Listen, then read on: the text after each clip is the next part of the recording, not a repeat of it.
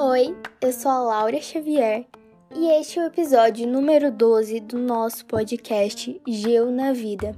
Como você sabe, nosso projeto tem a participação de uma equipe composta por pessoas do IFSP Registro e da UFSCar Sorocaba. A geografia é a ciência que nos ajuda a entender um pouco melhor o espaço geográfico e a vida humana que nele habita. Então, o que vocês acham de conhecer um pouco mais dessa geografia múltipla? Você já parou para pensar que nem todas as pessoas têm o mesmo acesso à cidade? Já percebeu que para alguns parece ser mais difícil chegar em alguns destinos? Pois é, neste episódio nós vamos refletir um pouco sobre o motivo de tudo isso. Seria incrível se todas as pessoas que vivem nas cidades pudessem ir e vir sem nenhum impedimento, mas infelizmente essa não é uma realidade. Embora as cidades sejam diferentes, uma coisa é bem parecida entre elas. As condições de acesso aos lugares não são as mesmas para todas as pessoas. Mas como isso é possível? Antes de responder essa pergunta, é importante destacar uma palavra que todos nós já ouvimos falar, mas que muitas vezes não sabemos exatamente sobre o que se trata. Precisamos falar sobre acessibilidade. Geralmente, as pessoas falam sobre acessibilidade ligadas a adaptações dos prédios, calçadas e outras infraestruturas para pessoas com deficiência. Sim, tudo isso tem a ver com acessibilidade, mas ela é bem mais ampla. A acessibilidade é a facilidade que uma pessoa tem de chegar a qualquer destino que ela deseja. Isso quer dizer que a acessibilidade é medida a partir da facilidade que alguém encontra em chegar no centro da cidade, em um shopping, em um hospital, em um templo religioso ou até mesmo no local de trabalho ou na casa dos amigos. Quanto mais fácil for chegar em um desses destinos, maior é o nível de acessibilidade que a pessoa tem. Mas nem todas as pessoas contam com essa facilidade. Existem muitos motivos para isso. Um deles é a mobilidade, que é a forma como as pessoas se deslocam pela cidade. A pé, de bicicleta, carro, trem, metrô ou ônibus vamos falar um pouco sobre o transporte público coletivo feito por ônibus. Apesar de ser importantíssimo, o transporte público coletivo no Brasil apresenta muitos problemas. Se você usa ou já usou frequentemente esse tipo de transporte independente de onde você mora, você já deve ter reparado que algumas linhas de ônibus são extremamente longas e que é muito mais rápido ir para alguns trajetos de carro do que de ônibus. Não é só porque os ônibus param em alguns pontos, mas porque o trajeto mais rápido raramente é uma opção. Isso acontece porque falta planejamento. Quando a cidade cresce, ao invés das linhas serem replanejadas para atender os bairros mais distantes, elas têm simplesmente o trajeto ampliado. A lógica é: quanto mais gente no ônibus, melhor para a empresa de ônibus. Afinal, mais pessoas terão que pagar a passagem e a empresa não precisará colocar mais ônibus para atender os novos bairros. Isso é tão surreal que tem cidades que as linhas passam de 50 anos de existência. Agora, pensa comigo. Em 50 anos, a cidade mudou completamente, mas a linha de ônibus continua a mesma. Fora isso, são encontrados outros problemas, como ônibus velhos, falta de acesso à informação dos horários, ônibus lotados, passagem cara e por aí vai. Tem um livro muito interessante do Eduardo Vasconcelos que se chama Transporte Urbano, Espaço e Equidade Análise das Políticas Públicas. Neste livro, publicado em 2001, o autor fala sobre a diferença que o planejamento do transporte público faz na rotina das pessoas que vivem nas cidades, principalmente das pessoas mais pobres. Esse mesmo autor mostra que a acessibilidade depende também da política. Afinal, a decisão de incluir, melhorar ou ampliar uma infraestrutura é do poder público. A orientação para o planejamento de transporte no Brasil vem da Política Nacional de Mobilidade Urbana, A Política Nacional de Mobilidade Urbana foi regulamentada apenas pela Lei nº 12.587, de 3 de janeiro de 2012. Isso mesmo, essa lei foi publicada apenas em 2012. Ela é muito importante porque trata sobre a integração entre diferentes tipos de transporte e busca indicar alguns pontos que podem melhorar a acessibilidade e a mobilidade urbana nos municípios. Se você não sabe, segundo essa lei, a prioridade de transporte no Brasil deve ser o transporte público ou transporte não motorizado, que é aquele tipo de transporte feito a pé ou de bicicleta. Inclusive, essa prioridade não é só por conta da inclusão, mas também por questões ambientais. Essas questões ambientais, por conta da queima de combustíveis fósseis, são preocupantes principalmente nas grandes cidades brasileiras. Segundo a Agência Nacional de Transportes Terrestres, em 2018, apenas os automóveis foram responsáveis por 60% de toda a energia que é consumida nos deslocamentos feitos nas cidades. Por outro lado, os automóveis representam apenas 25% do total de viagens. Precisamos lembrar ainda que o feito por bicicleta, além de ser sustentável, também colabora com a saúde de seus usuários e também é mais barato. Um estudo do Instituto Alberto Luiz Coimbra, de pós-graduação e pesquisa de engenharia da Universidade Federal do Rio de Janeiro, feito em 2011 nas cidades do Rio de Janeiro e Porto Alegre, constatou que andar de carro é seis vezes mais barato do que andar de bicicleta e três vezes mais barato que andar de ônibus. Em 2018, o Instituto de Saúde Global Barcelona fez uma pesquisa com 8.802 pessoas em sete diferentes cidades da Europa e concluiu que a bicicleta é o meio de transporte mais saudável para a mente e para o corpo. A lei que regulamenta a Política Nacional de Mobilidade Urbana é muito importante, mas na prática as coisas não funcionam muito bem. Falta investimento em ciclovias, sinalização e melhoria na qualidade do transporte público para atender as pessoas que moram nas cidades. De qualquer forma, só o fato de ter a lei já é um ponto importante. Porém, precisamos fazer valer os direitos que essa lei indica. Como fazemos isso? A primeira coisa é votar em pessoas que se preocupam com o tema, e a segunda é participando de movimentos sociais e outras organizações que discutam e construam propostas para a melhoria dos transportes nas cidades. Nos municípios, a lei exige desde 2020 que todos os municípios com mais de 20 mil habitantes precisam fazer o plano de mobilidade urbana. Com isso, o próprio município pode detalhar melhor as prioridades e apresentar soluções para a melhoria do transporte. Então, fique de olho no plano da sua cidade pois ele pode impactar diretamente a sua vida.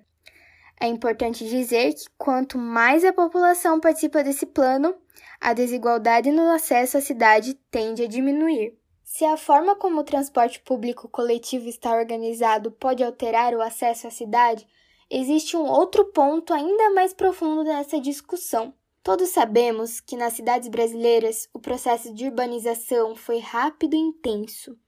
Com isso, as cidades cresceram desordenadamente. Os bairros mais distantes passaram a concentrar a maior parte da população de baixa renda. O problema é que esses mesmos bairros surgiram e cresceram sem infraestrutura adequada, sem escolas, postos de saúde, museus, centros de lazer e esportes. Logo, para ter acesso a qualquer uma dessas infraestruturas ou serviços, é necessário se deslocar pela cidade.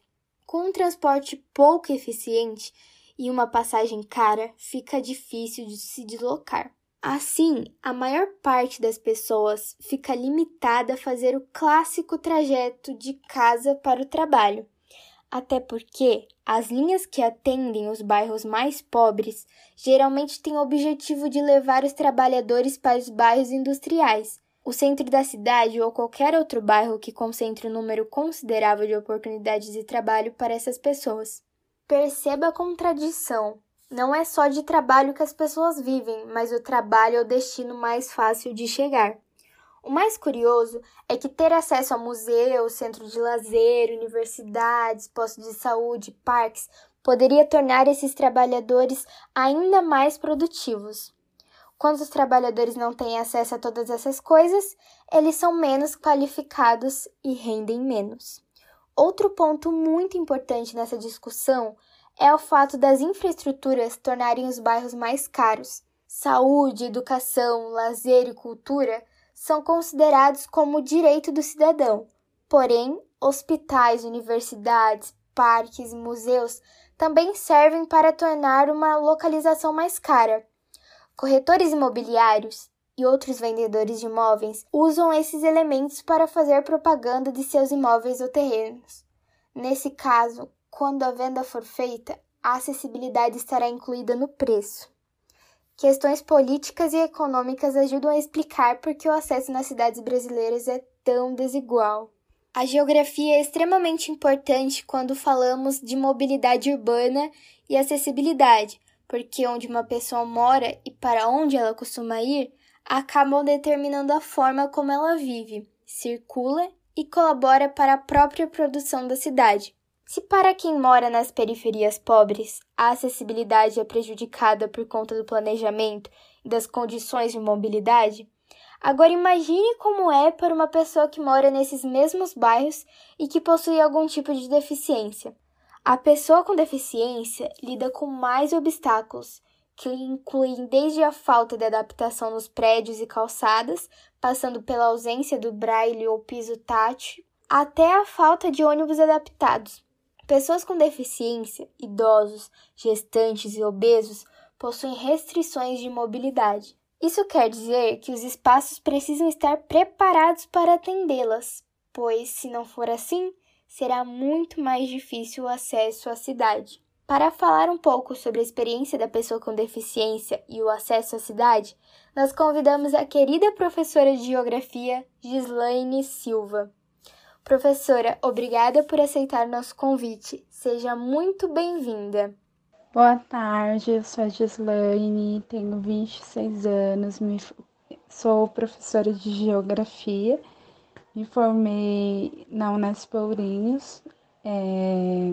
tenho paralisia cerebral e com certeza um dos maiores desafios que eu tenho no meu cotidiano é a falta de acessibilidade, é, transporte público é bem complicado e é, os lugares que os ônibus param, assim, né? Porque muitas das vezes é em lugares íngremes inadequados para você descer do coletivo, então acaba dificultando é, a própria estrutura das escolas que eu dou aula, né? Não me fornece a acessibilidade adequada, porque a maioria das escolas aqui é, tem diversas escadas, então eu tenho que subir e descer constantemente. E eu posso dizer que na minha vida inteira é um grande desafio, porque infelizmente a acessibilidade não, não é para todos, né? Ela não acontece de, de maneira eficaz. Tanto é que eu tenho um lema comigo, né? É eu que tenho que me adaptar à, sociedade, não eles se adaptarem para mim. E é isso, assim, eu. O meu dia a dia, né? É para pegar o ônibus. É muito complicado porque eu tenho que subir um morro imenso até chegar ao ponto de ônibus super íngreme. Então, assim, é, desde quando eu acordo até quando eu chego na minha casa, é um constante desafio. E é muito complicado, assim, porque a falta de acessibilidade ela vai ficando cada vez mais evidente. É, por exemplo, até nas coisas simples é, da minha vida, como por exemplo, eu sou uma pessoa que eu não vou é, para uma loja e visto a calça, prova sopas lá, enfim, porque não tem acessibilidade adequada, não tem altura adequada.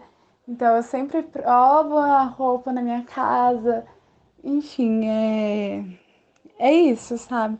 E é um constante desafio, assim.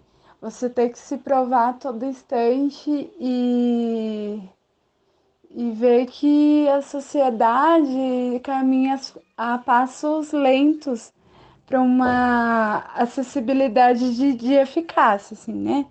Porque é difícil você ver que é, muitos lugares, a, as escolas mais afastadas mesmo que eu atuo, não têm acessibilidade, as ruas não são asfaltadas, então tem essa complexidade. Mas eu acredito que vocês são são a voz que vai fazer diferença, sabe? Que vão ter a percepção de olhar com um olhar mais crítico e fazer essas mudanças. Professora Gislaine, nós não temos palavras para agradecê-la pelo depoimento e pela importância do seu relato.